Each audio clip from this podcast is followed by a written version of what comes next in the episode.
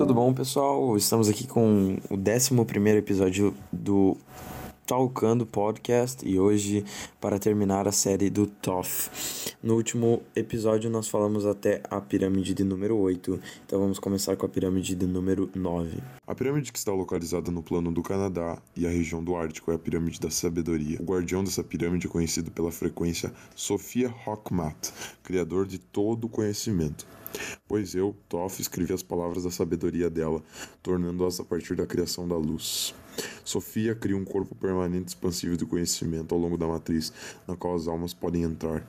Lá elas podem estudar todas as leis naturais de criação do universo. Lá também as almas podem entender que as coisas se movem em ciclos, e estes ciclos se movem cada um dentro do outro para maior experiência, assim como as almas se movem de uma experiência para a próxima. Por que esta matriz que as almas entendam a conexão de todas as coisas? As doze pirâmides e a fonte central, que age como o eixo para que tudo isso aconteça a energia criacional que dá vida às doze e tudo aquilo que criam como expressões do desenho geométrico universal. Então, nessa pirâmide específica existe uma energia que é chamada de energia Sofia Harmat e ela é responsável pela energia do conhecimento. Então, muitas pessoas des se desventuram indo lá para tentar todo o conhecimento supremo que essa energia pode conceder acerca dos chakras do universo, etc. Pirâmide 10. A pirâmide que está no plano do Oriente é o ponto focal para a primeira história da humanidade. Vocês poderiam conhecer ela como o berço da civilização ou a história de Adão e Eva e seus descendentes. A partir dessa pirâmide que uma lenda foi contada para os primeiros humanos que vieram ao solo da Terra. Sua real existência seria criada como uma metáfora para os padrões criacionais. Ou seja, as histórias de Adão e Eva nada mais são do que padrões criados por uma divindade para entendermos o nosso processo de criação. Essa pirâmide é localizada no Oriente Médio e nessa região que os senhores da luz e da escuridão jogam seus jogos mais primitivos. As batalhas, as guerras que ocorrem no Oriente Médio são frutos desta pirâmide.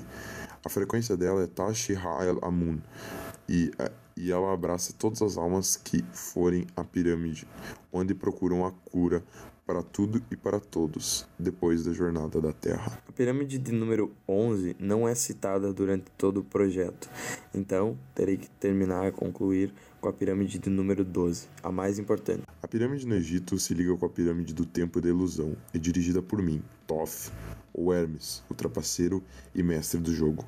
As doze pirâmides se puseram em posição e entraram em consciência divina. Para marcar esses ciclos, um cronômetro geofísico foi criado na superfície da Terra. Ele se ligou à matriz por um portal de energia, e esse portal foi criado pelas doze pirâmides. Os ciclos são calibrados pelo número 12.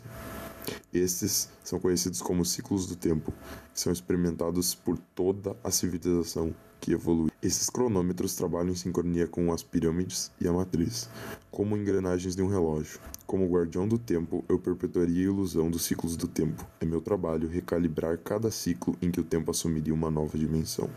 Esse último, nessa última parte, nos é mostrado como Thoth ele é responsável por uma, pela principal pirâmide, que é a pirâmide número 12, que é a pirâmide de ilusão do tempo, que é como eu já citei, a ilusão de que o tempo, ele, o nosso tempo é linear, de que nosso tempo ele corre um, dois, três, e não que ele possa ser maleável, como de fato ele é. Essa ilusão é essencial para o ser humano não enlouquecer quando em, em contato com um conhecimento maior que o nosso.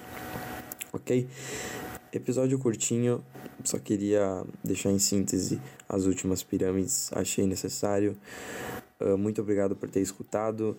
Não sei quando você está escutando, mas se você estiver escutando perto do lançamento, nessa próxima semana teremos algumas alguma série de novidades bem interessantes relacionadas aos temas, ok? Muito obrigado por ouvir o Talcando. Acesse a vaquinha aqui embaixo. Valeu, falou. Até mais.